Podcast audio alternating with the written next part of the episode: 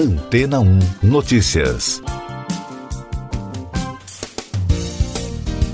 Bom dia! A NASA está procurando voluntários para passar um ano em Marte.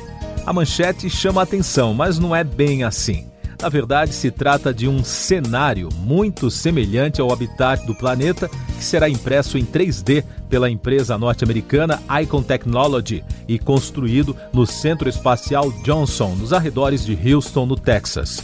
O Mars Dune Alpha terá 160 metros quadrados.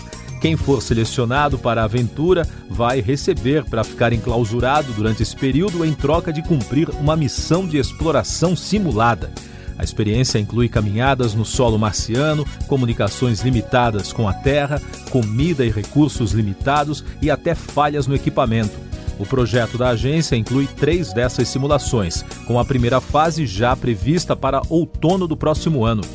A cientista Grace Douglas afirmou que o procedimento tem o objetivo de entender como os humanos agem nestes ambientes de maneira mais realista possível, e é por isso que os requisitos de seleção são bastante exigentes.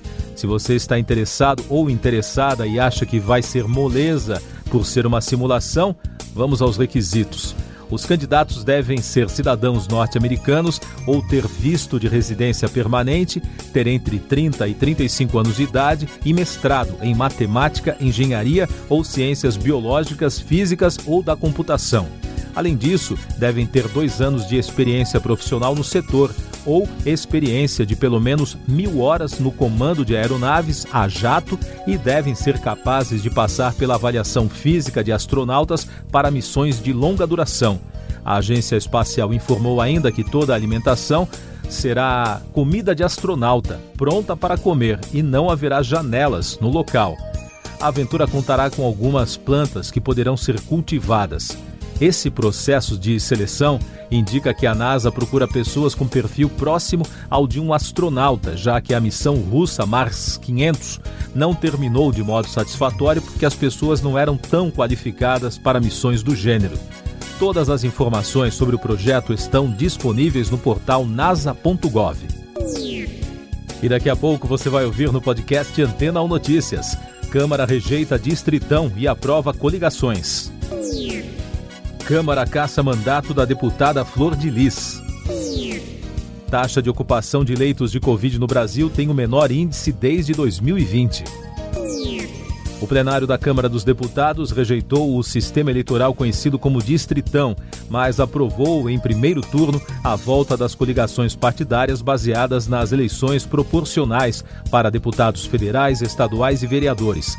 Os dois sistemas fazem parte da PEC, a proposta de emenda constitucional da mini-reforma eleitoral. Analistas consideram as propostas como retrocesso e não têm apoio do Senado Federal.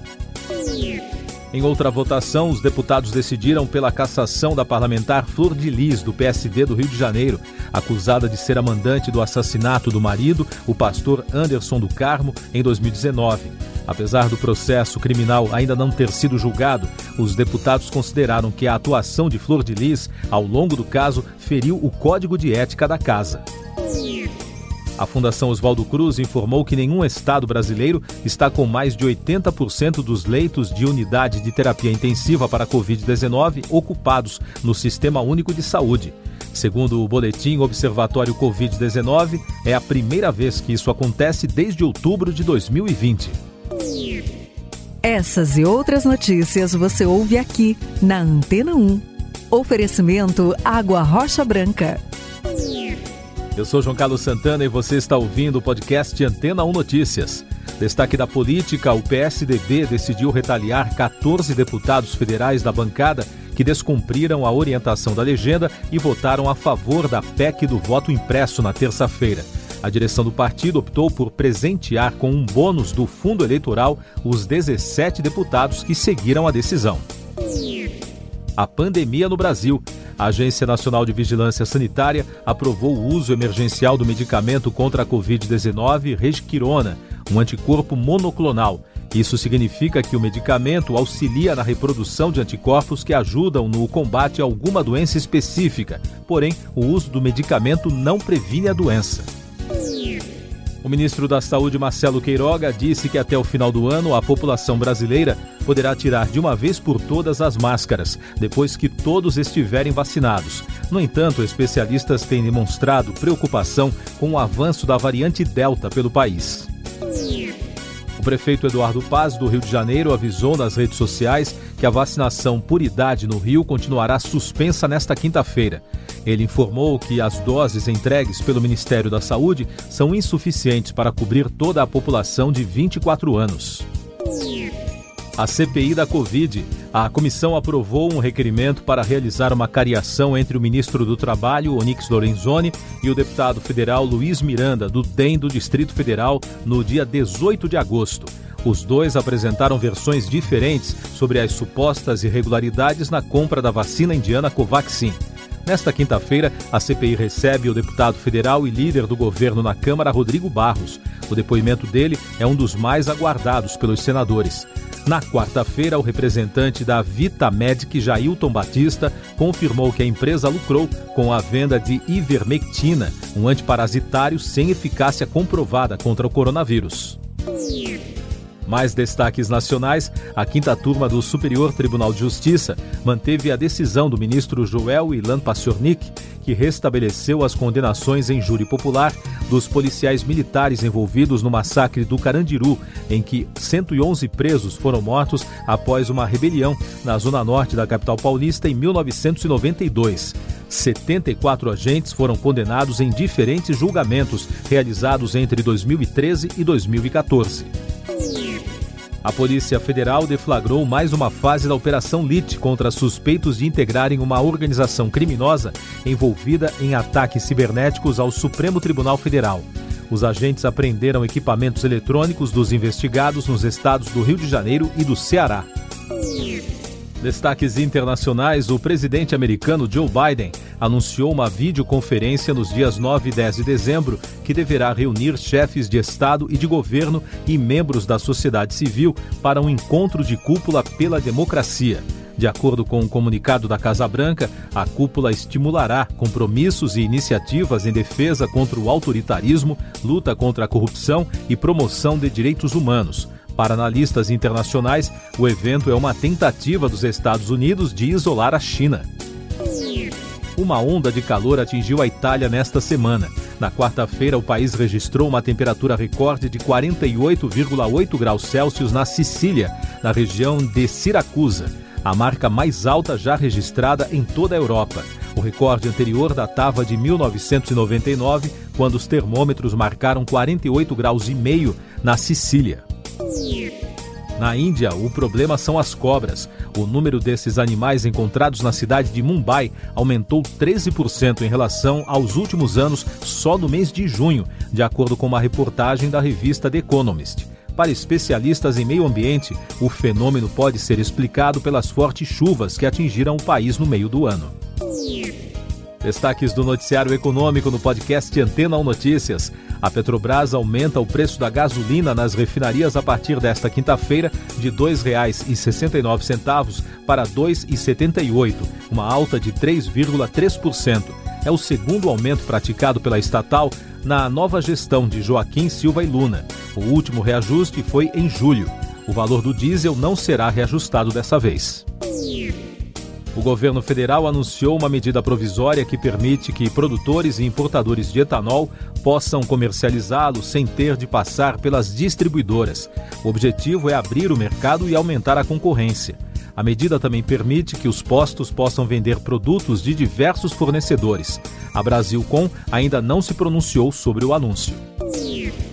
Dados do Instituto Brasileiro de Geografia e Estatística, divulgados na quarta-feira, apontam que a produção industrial teve queda de maio para junho em 10 das 15 regiões pesquisadas. Só apresentaram crescimento Amazonas, Ceará, Rio de Janeiro, Bahia e região Nordeste. Na outra ponta, Paraná e Pará registraram as quedas mais expressivas. E as vendas do comércio varejista também caíram 1,7% em junho, na comparação com maio, após dois meses seguidos de alta, aponta a pesquisa do Instituto. O setor que puxou a queda foi o de tecidos, vestuário e calçados, enquanto a venda de livros, jornais, revistas e papelaria apresentou alta de 5%.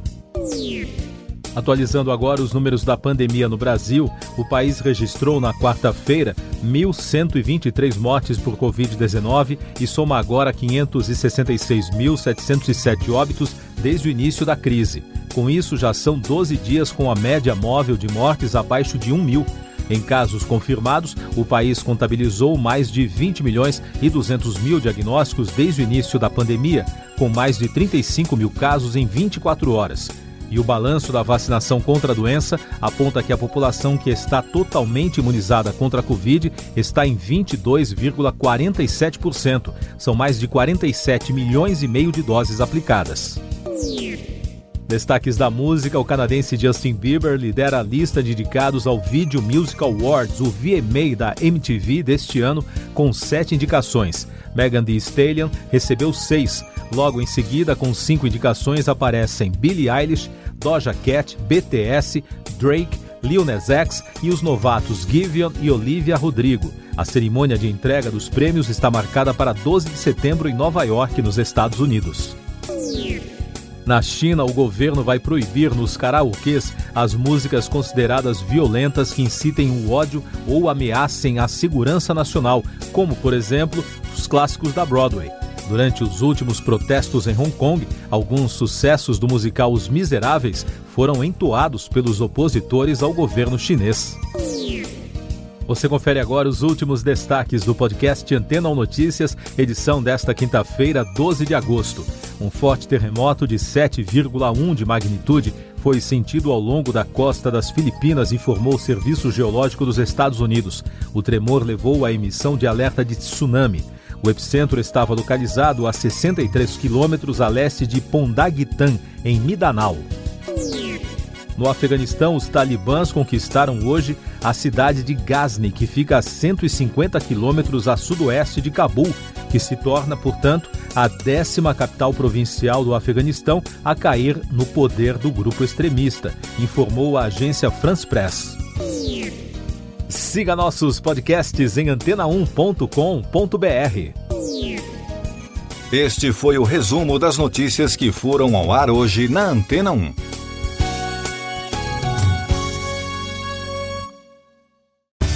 Depois de tanto conteúdo legal, que tal se hidratar com água rocha branca? O consumo regular de água durante o dia traz benefícios para a saúde, como, por exemplo, manter a pele bonita e hidratada. Rocha Branca, da fonte direto para sua casa.